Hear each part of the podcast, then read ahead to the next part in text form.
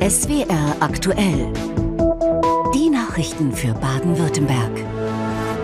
Die Kurznachrichten hat nachher Michael Saunders. Guten Abend. Und damit hallo und willkommen zu SWR aktuell. Schnee und Eis kann man ja im Winter schön finden oder nervig, wenn man viel Auto fahren muss. Für die Wintersportorganisatoren im Schwarzwald aber, ja, da sind das existenzielle Fragen. Jetzt zum Jahresanfang ist der Schnee zurück. Aber reicht er? Ist es genug Schnee für den Weltcup in Hinterzarten oder das Schlittenhunderennen in Tottmoos? Nadine Zeller über die bange Frage, ist ein bisschen Schnee schon Schnee genug? Der Winter feiert sein Comeback im Schwarzwald gute Aussichten für Wintersport. Eigentlich wäre da nicht die bange Frage, ob er liegen bleibt, der Schnee. Ihn würde es freuen. Klaus Michael Tatsch, Bürgermeister von Hinterzarten. Noch eineinhalb Wochen haben er und seine Gemeinde Zeit, den Weltcup hier an der Adlerschanze vorzubereiten. Das sieht wahrscheinlich schon für viele toll aus, aber wenn da mal so eine Pistenwalze rüberfährt und das Ganze planiert, ist, das, ist der Schnee praktisch weg. Ein Schreckensszenario. Immerhin treten bei den Weltcups in Hinterzarten die weltbesten Skispringer und Skispringerinnen gegeneinander an. Jetzt hängt alles am Wetter. Wenn es schneit, dann muss es schon richtig ordentlich viel schneien, damit wir genügend äh, Untergrund haben zum Präparieren der ganzen Sache. Oder es muss ordentlich kalt werden, dann können wir natürlich Schnee produzieren, Maschinenschnee. Und um den zu produzieren, braucht man Minusgrade. Auch in Totmos würden sie sich darüber freuen. Das internationale Schlittenhunderennen im Januar, ein Highlight der Wintersaison im Schwarzwald. Die letzten zwei Jahre hat es nicht geklappt, aber so könnte es aussehen, wenn es dieses Jahr gut läuft. Thorsten Albitz organisiert das Rennen. Der Pistenbully steht schon bereit. Es ist alles startklar bei uns. Der ganze Ort freut sich. Die ganzen Vereine, alle haben die Vorbereitungen getroffen. Also wir gehen davon aus, dass das Rennen stattfinden kann. Zuversicht ist jetzt alles. Je schneller und je mehr es schneit, desto besser stehen die Chancen, dass die Hunde und Lenker der Schlittengespanne, die sogenannten Mascher, auf ihre Kosten kommen. Aber auch wenn der Schnee ausbleibt, Besucher müssen auf Begegnungen mit den Huskies nicht verzichten. Es wird ein Rahmenprogramm stattfinden. Wir geben eine Alternative. Hunde werden da sein, Huskies hautnah. Es wird auf jeden Fall eine Alaska-Atmosphäre in Totmos sein. Also wir freuen uns, egal ob es Schnee hat oder nicht. Mensch und Hund stehen schon in den Startlöchern. Er kann ja noch kommen. Der Schneewinter im Schwarzwald. Und wir bleiben noch bei sportlichen Themen, die in diesem Winter doch für Kopfzerbrechen sorgen. Baustelle Hallenbäder. In vielen Rathäusern in Baden-Württemberg wurde ja rauf und runter diskutiert. Weiter betreiben, hohe Energiekosten. Wie weit kann man runter mit Raum, Wassertemperatur? Was ist vertretbar? Was ist noch wirtschaftlich? In einigen Städten aber ist die Baustelle Schwimmbad schon viel älter. Und irgendwo müssen Kinder ja auch noch schwimmen lernen. Wer in Pforzheim einen Schwimmkurs für seine Kinder sucht, ja, der kann sich auf ellenlangen Wartelisten eintragen. Die Stadt hat kaum noch Schwimmbäder. Und deshalb hat der Gemeinderat heute den Bau eines neuen Hallenbads am Wartberg-Freibad beschlossen. An der angespannten Lage jetzt ändert das natürlich erstmal nichts, Tobias Zapp. Hier ist einer der wenigen Orte in Pforzheim, wo Kinder noch schwimmen lernen können. Das Fritz-Ehler-Bad. Die Nachfrage nach den Kursen dort ist riesig, auch aus dem Umland. Und Eltern brauchen einen langen Geduldsfaden. Einfach Wartezeit, also äh, warten war die Devise damals, genau. Mittlerweile gibt es beim DLRG Pforzheim nicht einmal mehr Wartelisten. Zu groß die Nachfrage, zu klein die Kapazitäten. Neue Kursplätze in Pforzheim werden nur noch online vergeben. Die Nachfrage ist dabei rund fünfmal so hoch wie das Angebot. Die Kurse sind innerhalb von Minuten ausgebucht. Also Katastrophe. Einzige Katastrophe. Ich kriege immer dann E-Mails von enttäuschten Eltern, äh, wo Jahre, seit drei Jahren mitunter versuchen, Platz zu kriegen. Viele der Kinder im Schwimmkurs sind bereits neun oder zehn Jahre alt und sollten eigentlich schon längst gute Schwimmer sein. Auch die Schulen können das fehlende Angebot nicht auffangen. Den Kindern fehlen dadurch wichtige Grundlagen und das sorgt für Gefahren. Die Kinder gehen im Sommer ähm, an Badeseen oder je mehr Schwimmbäder, Freibäder schließen auch an unbewachte Gewässer. Zum Beispiel an der Enz ist auch regelmäßig im Sommer viel Betrieb. Ähm, sie können nicht gut schwimmen, werden dann von irgendeiner Strömung mitgerissen ähm, und ähm, äh, haben halt eben die Gefahr, dann unterzugehen. Ja. Dass Pforzheim mehr Badeflächen braucht, hat die Stadt schon vor knapp drei Jahren bemerkt. Damals wurde der Neubau des maroden Emma-Jägerbads beschlossen. Passiert ist seitdem nichts. Stattdessen stellte man letzten Oktober zur Debatte, das Wartberg-Freibad um ein Hallenbad zu erweitern. Ein Hin und Her, das an den Nerven der Pforzheimer Bürger zehrt. Ewige Diskussion war ja vor drei Jahren. War ja eigentlich das Emma genehmigt. Nur unsere Stadt kriegt es einfach nicht auf die Reihe und haben nicht gebaut. Und jetzt ist natürlich der Bau wieder zu teuer. Bis ein neues Hallenbad in Pforzheim steht, wird es vermutlich noch Jahre dauern. Die Situation um die Schwimmkurse bleibt also angespannt und für die Eltern geht das Ringen um die freien Plätze weiter. Und jetzt geht es um große Worte bei Michael Saunders mit einem Nachrichtenüberblick. Ministerpräsident Kretschmann hat die Proteste gegen den Braunkohleabbau im nordrhein-westfälischen Lützerath kritisiert. Der grünen Politiker lobte die dortige Landesregierung, weil sie den Ausstieg aus der Kohle vorgezogen habe. Einen Verrat grüner Ideale sieht Kretschmann nicht sind halt große Worte, die man da finden muss. Nicht? Und wenn man Verrat bringt, dann ist sozusagen, das macht man deutlich, jetzt ist das Schlimmste passiert, nämlich Verrat. In Wirklichkeit verraten wir natürlich gar nichts. Nicht? Das ist einfach, die Aussage ist einfach Blödsinn. Der Ausbau der Windkraft in Baden-Württemberg wird auch in diesem Jahr nur schleppend vorankommen. Wie aus neuen Zahlen der Bundesnetzagentur hervorgeht, haben die zuständigen Landratsämter im vergangenen Jahr lediglich 40 neue Windkraftanlagen genehmigt. Im Vergleich aller Bundesländer liegt Baden-Württemberg damit bei neuen Anlagen im Mittelfeld. Ursprünglich war Ministerpräsident Kretschmann mit dem Ziel angetreten, dass bis zur nächsten Landtagswahl 1000 Windräder gebaut werden. Weil es an den baden-württembergischen Schulen weiterhin zu wenig Lehrerinnen und Lehrer gibt, sollen ab dem kommenden Schuljahr 250 Hilfskräfte eingestellt werden. Nach Angaben der Landesregierung handelt es sich dabei überwiegend um junge Menschen, die ein freiwilliges soziales Jahr absolvieren. Zu wenig Lehrer, besonders an Grundschulen. Deshalb sollen junge Menschen, die ein freiwilliges soziales Jahr machen, künftig in den Klassenzimmern mithelfen. 250 Plätze mit pädagogischem Schwerpunkt will die Landesregierung dafür schaffen. Die jungen Leute, die FSJ machen, unterstützen äh, die Lehrkräfte vor Ort, wo man dann auch noch mal sagt, äh, unterstützen wir da noch mal beim Lesen, gehen wir da noch mal äh, mit Rechenbeispielen, damit wir da tatsächlich die Förderung, die individuelle Förderung da noch mal besser hinkriegen. Erhoffter Nebeneffekt Junge Menschen werden für den Lehrerberuf begeistert. Weitere Unterstützung sollen mehr pädagogische Assistenten wie Lehramtsstudenten oder auch Erzieher bringen. Doppelt so viele wie jetzt bis 2024 soll es geben. Für die Lehrergewerkschaft GEW eine gute Maßnahme mit Einschränkung.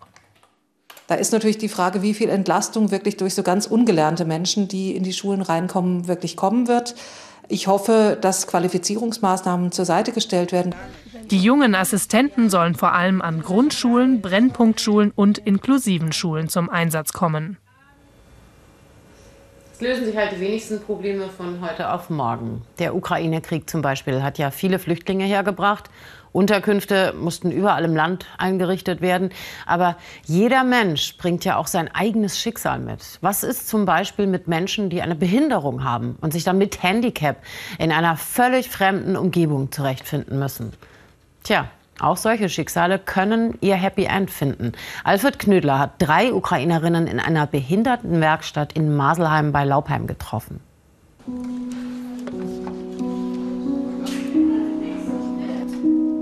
Anna und ihre beiden Freundinnen aus der Ukraine haben eine Botschaft an uns. Ihre Eltern haben sie auf Deutsch in kyrillischen Buchstaben für sie aufgeschrieben. Mein Name ist Anna. Danke für alles. Ich bin sehr froh, hier zu sein.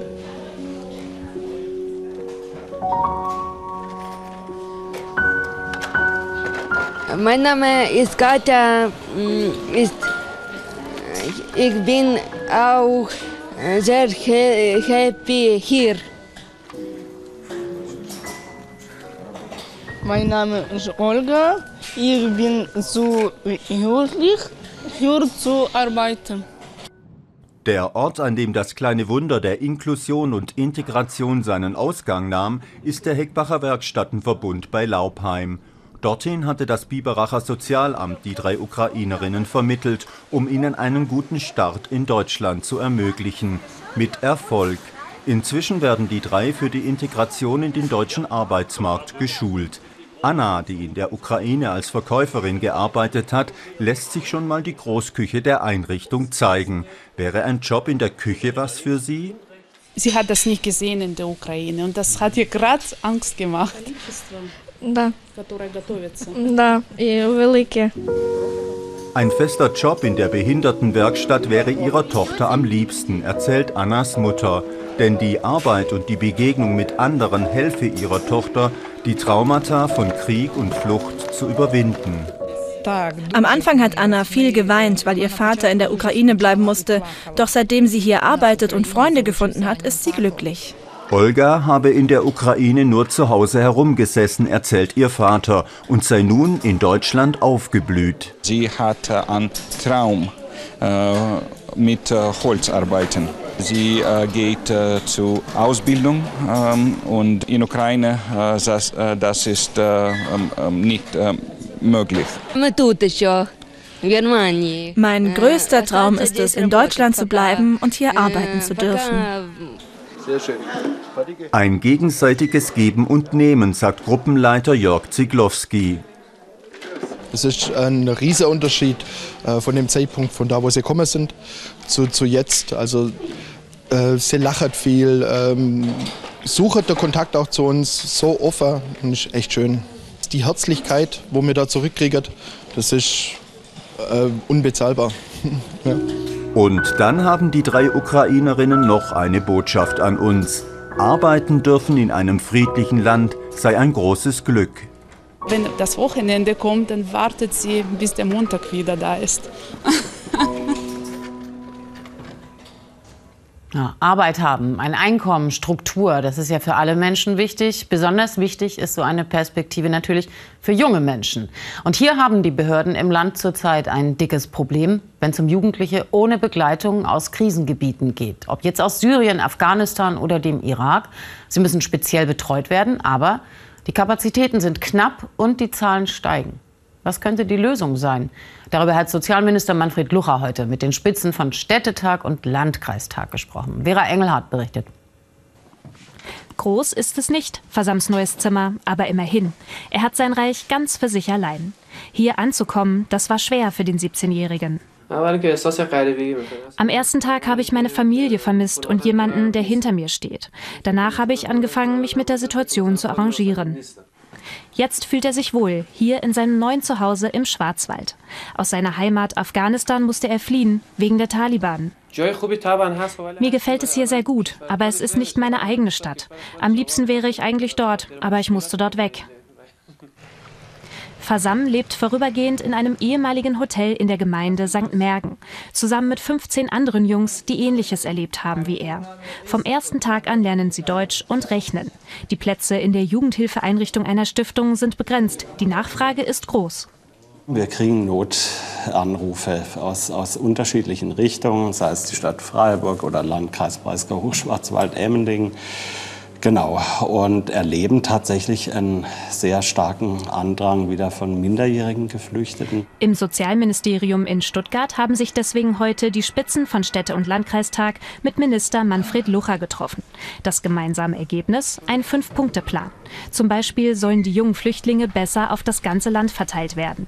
Und okay. sie müssen nicht mehr rund um die Uhr von pädagogischem Personal betreut werden. Die Situation ist jetzt komplizierter wie vor 15, wie 15 16. Äh, der Krieg nach der Pandemie, die Ressourcen wieder zu finden, die Kollegen auf dem Arbeitsmarkt zu finden, ist schwieriger geworden. Wir werden alles geben, dass wir dort wieder auch attraktiv sind und auch sagen, die Aufgabe ist toll, ist eine wichtige Aufgabe. Mehr Personal zu gewinnen. In St. Mergen glaubt man dafür schon eine Lösung gefunden zu haben. Lasst uns gut integrierte ähm, Menschen aus den Ländern, woher die Flüchtlinge kommen, mit in Fachteams einbinden, möglichst barrierefrei, dann geht's. Bei der Stiftung hat man damit gute Erfahrungen gemacht. Der 17-jährige Fasam hat seinen Unterricht inzwischen hinter sich. Für die nächste Zeit hat er ein großes Ziel. Ich habe mir ein Limit gesetzt, die Sprache in zwei Monaten so weit zu lernen, dass ich alleine zurechtkomme.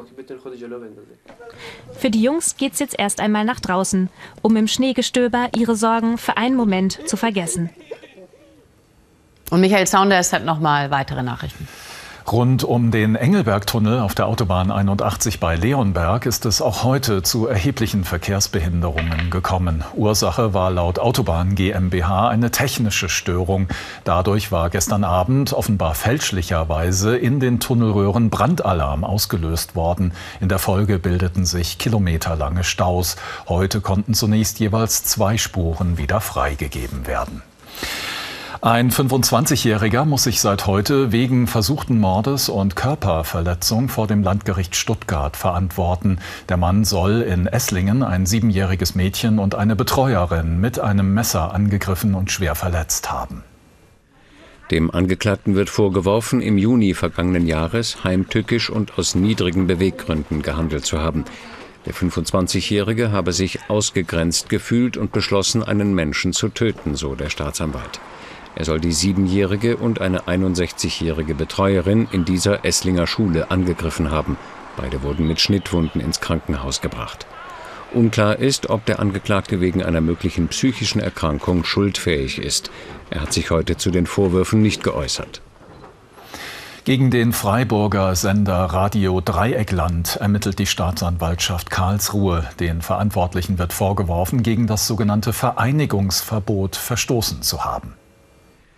Die Polizei war heute in den Geschäftsräumen und durchsuchte zudem die Wohnungen eines Redakteurs und des Geschäftsführers. Dabei wurden Laptops und Smartphones beschlagnahmt. Auslöser ist, dass Radio Dreieckland auf seiner Homepage einen Artikel veröffentlicht haben soll, in dem das Archiv von links unten in die Media verlinkt wurde. Die Internetplattform ist seit 2017 verboten, weil dort unter anderem Gewaltaufrufe gegen Polizisten verbreitet wurden. Der Deutsche Journalistenverband kritisiert das Vorgehen als Eingriff in die Pressefreiheit. Wie wird man heutzutage eigentlich reich und berühmt? Tja, die Wege, die Träume, die haben sich geändert. Früher war es vielleicht Rockmusiker, Filmstar. Heute sind Influencer oder Influencerin ein reales Karriereziel für junge Menschen. Ja, mit genug Followern, da lässt sich da durchaus viel Geld verdienen, auf Instagram zum Beispiel. Aber es gibt ja auch immer, immer wieder neue Plattformen. TikTok hat sich längst etabliert als Kanal, auf dem vor allem so kurze, lustige Videos funktionieren. Und ein junger Typ aus dem Schwarzwald hat es da geschafft, ein TikTok-Star zu werden mit Millionen Followern. Ina Held hat Mauri Pastore getroffen. Du wärst Fußballer. Hast du mal Fallrückzieher letztens gesehen? Als ob das klappt. Jetzt überlege ich mal, wie wir das Ganze noch ein bisschen actionreicher machen können. Nee. Das ist Quatsch. Mauri Pastore in Action. Mit einfachsten Mitteln dreht der 25-Jährige auf einem Bolzplatz bei Elzach seine TikTok-Fußball-Comedy und schlüpft in verschiedene Rollen. Tatsächlich war meine Mutter gar nicht begeistert von den Videos am Anfang, hat es sehr persönlich genommen. ich weiß gar nicht warum, weil sie stand ja immer gut da. Denn Mutter kickt in den kurzen Clips viel besser als Sohn Mauri. Beiß mal ein bisschen auf die Zähne und memm nicht so rum. Vor zwei Jahren hat Maurizio Pastore, wie er im richtigen Leben heißt, mit diesen Videos angefangen. Mittlerweile folgen ihm 2,8 Millionen auf TikTok. Die Geschichten denkt er sich meist am Vortag aus, auch die von Oma Elke. Also Omas Rolle ist heute eigentlich komplett sinnlos. Die rennt jetzt aus dem Wald, macht einen Flickflack und rennt dann wieder weg. Sinnlos, skurril. Jetzt kommt mein Einsatz. Sowas kommt an. Auch wenn das alles irgendwie simpel aussieht, für Mauri Pastore ist es harte Arbeit. Ein Video pro Tag reicht, denn lustig sein, ein ernsthaftes Geschäft. Gut, ich bin bereit fürs Probetraining, kann losgehen. Okay, fang mal. XS, sollte passen. Hallo, ich bin der Coach Xavier Hernandez Obligado Feliz Cumpleaños Serrano Carlos Martinez. Wer? Dann hast du ja sicher noch nie Schneeball in die Fresse gekriegt. Äh. Eigentlich ist Mauri Pastore von Beruf Polizist. Das hat er aber erstmal für die Karriere als TikToker und Streamer aufgegeben. Ich weiß, viele Leute sagen, ach, der macht da so ein Video, was ist denn das schon? Es ist super aufwendig. Ich finde es stressiger als bei der Polizei. Und äh, ich habe auch so meine Momente, wo ich denke, oh, jetzt bei der Polizei vermisse ich schon. Vor allem, wenn da mal so ein Streifenwagen mit Blaulicht durchfährt. Scheiße, die Bullerei. Abend, einmal Scheibe runter, bitte. Nein, vorne. Das war der Kofferraum. Da, jetzt! So, bitte einmal die Musik aus. Was? Welche Musik? Einige große Konzerne haben den TikToker entdeckt. Von Sponsoring und Werbeeinnahmen kann er sich finanzieren. Mittlerweile lebt Mauri Pastore den Großteil des Jahres auf Malta, aber für seine Fußballkomödie kommt er gerne zurück ins Elstal. Also ich finde es hier ähm, cool. Ich wollte ja nach Berlin ziehen oder Köln anfangs, weil ich dort auch Freunde habe, die das machen. Und dann habe ich schnell gemerkt, das ist gar nichts für mich. Weil hier kann ich drehen, hier habe ich meine Ruhe. Und solange das erfolgreich läuft mit Oma Elke und Co., wird sich Mauri Pastore gerne für seine Follower krumm machen. Aber man kann auch noch anders sein Hobby zum Beruf machen, quasi aus dem Kinderzimmer raus. Jetzt geht es um Videospiele. Der 23-jährige Benjamin Kiefer aus Buchenbach bei Freiburg hat den schwierigen Weg geschafft. Er entwickelt hauptberuflich Videospiele und für sein erstes Spiel hat er auch gleich einen Entwicklerpreis bekommen. Warum seine Mutter sich trotzdem wünscht, er würde mal öfter aus dem Zimmer rauskommen, Paulina Vlad hat den kreativen jungen Unternehmer besucht. Tage, ja sogar nächtelang sitzt er vor dem Computer und verdient damit sein Geld. Seit drei Jahren entwickelt Benjamin Kiefer aus Buchenbach hauptberuflich Videospiele. Seine Leidenschaft fürs Programmieren kam aber schon viel früher. Ich habe schon immer Videospiele gemacht, auch als, als jüngere, jüngeres Kind ähm, hat mich das immer interessiert und ich dachte immer so, hey, wie kann ich im Endeffekt meine eigenen Ideen umsetzen? In seinem Kinderzimmer entwickelte der 23-Jährige sein erstes Spiel, Revita. Ein taktisches Spiel. Es geht um eine kleine Figur mit blauen Haaren, die jemanden verloren hat. Ihr sollen die Spieler dabei helfen, ihre Trauer zu bewältigen. Also wenn man dann Nachrichten bekommt, wo Leute im Endeffekt einem sagen, so, hey, äh, das hat mir durch schwere Zeiten geholfen oder hey, das hat mir echt viel bedeutet, das war in irgendeiner Weise äh, sehr nahe mir persönlich, solche Sachen, das ist halt unschlagbar. Sechs Jahre lang hat Benjamin an dem Spiel gearbeitet. Zuerst alleine, inzwischen mit einem Team aus fünf Leuten, die auf der ganzen Welt verteilt arbeiten. Anfang Dezember dann die Belohnung. Revita wurde beim Deutschen Entwicklerpreis für Computerspiele ausgezeichnet. Sehr starke Bestätigung, dass, hey, was ich hier mache, auch beruflich, das hat wirklich, da ist wirklich was dran. Das ist nicht nur ein Hobbyprojekt, wie es sich normalerweise zuvor angefühlt hat. Da ist eine ganze Industrie hinten dran, auch in Deutschland, die im Endeffekt das Ganze unterstützt. Und dann gab es natürlich den, den äh, viel zu großen Scheck, ähm, der eine absolute Katastrophe war zu transportieren, aber halt auch einfach was sehr cool ist, das einfach in der Hand zu halten. Benjamins Eltern sind stolz auf ihren Sohn und auch ein bisschen erleichtert, dass sich die viele Arbeit endlich auszahlt. Aber Benjamin verbringt bis zu 60 Stunden in der Woche vor seinem Computer. Man sieht ihn erst ab Nachmittag rauskommen aus seinem Zimmer. Also viel Familienleben ist da jetzt mit äh, drin. Ähm, was uns Sorge macht, halt, dass er halt viel nachts arbeitet und kaum rauskommt. Das soll sich ändern. Sein nächstes Projekt will Benjamin strukturierter und professioneller angehen. Er hofft, dass auch das nächste Spiel ein Erfolg wird und er auf eigenen Beinen stehen kann.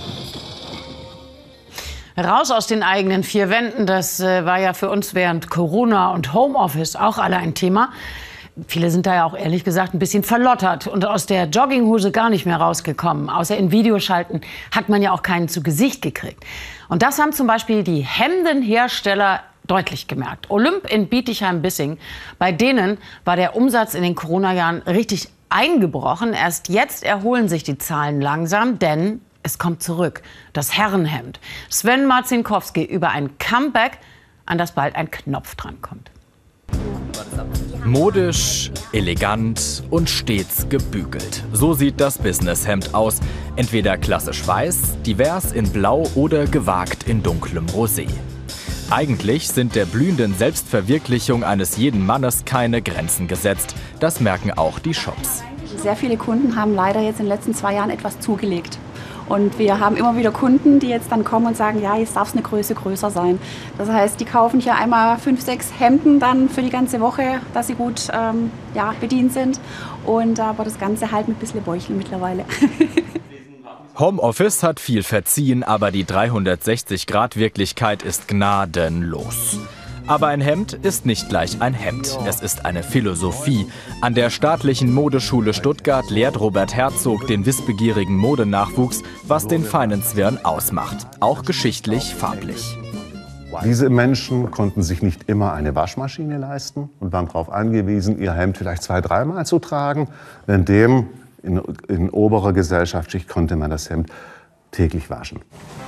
Das Hemd ist als Status- und Hierarchiesymbol zurückgekehrt. Schluss mit den kreativen Ideen, die es im Homeoffice versucht haben zu ersetzen, wie beispielsweise diese Schlafanzugjacke mit Hemdärmeln. Denn selbst die Modeschöpferin hat 2020 schon erkannt, es muss nicht immer ein Hemd sein oder eine Krawatte.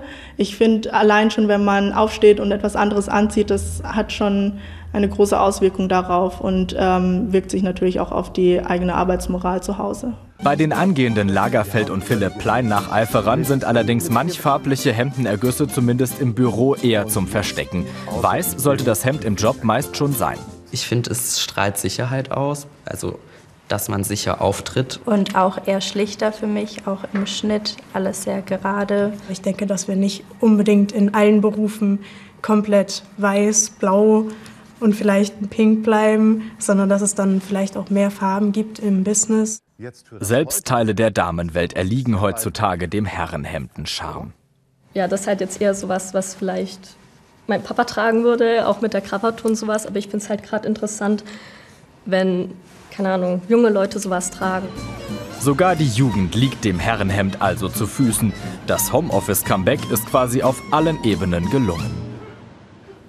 Na bitte, das waren die Nachrichten für den Augenblick. Neuigkeiten gibt es aber auch in Marktcheck um 20.15 Uhr mit Hendrike Brenningmeier. Es gibt nämlich Neues, Wichtiges im neuen Jahr, was sich bei der Vorsorge, Vollmacht und Co. ändert. Und jetzt zu unserem Wetterbevollmächtigten Carsten Schwanke, wie immer mit schönem Hemd. Und bei ihm kehrt heute zusätzlich auch die Krawatte zurück. Die nächsten Landesnachrichten dann um dreiviertel zehn. Ihnen einen schönen Abend.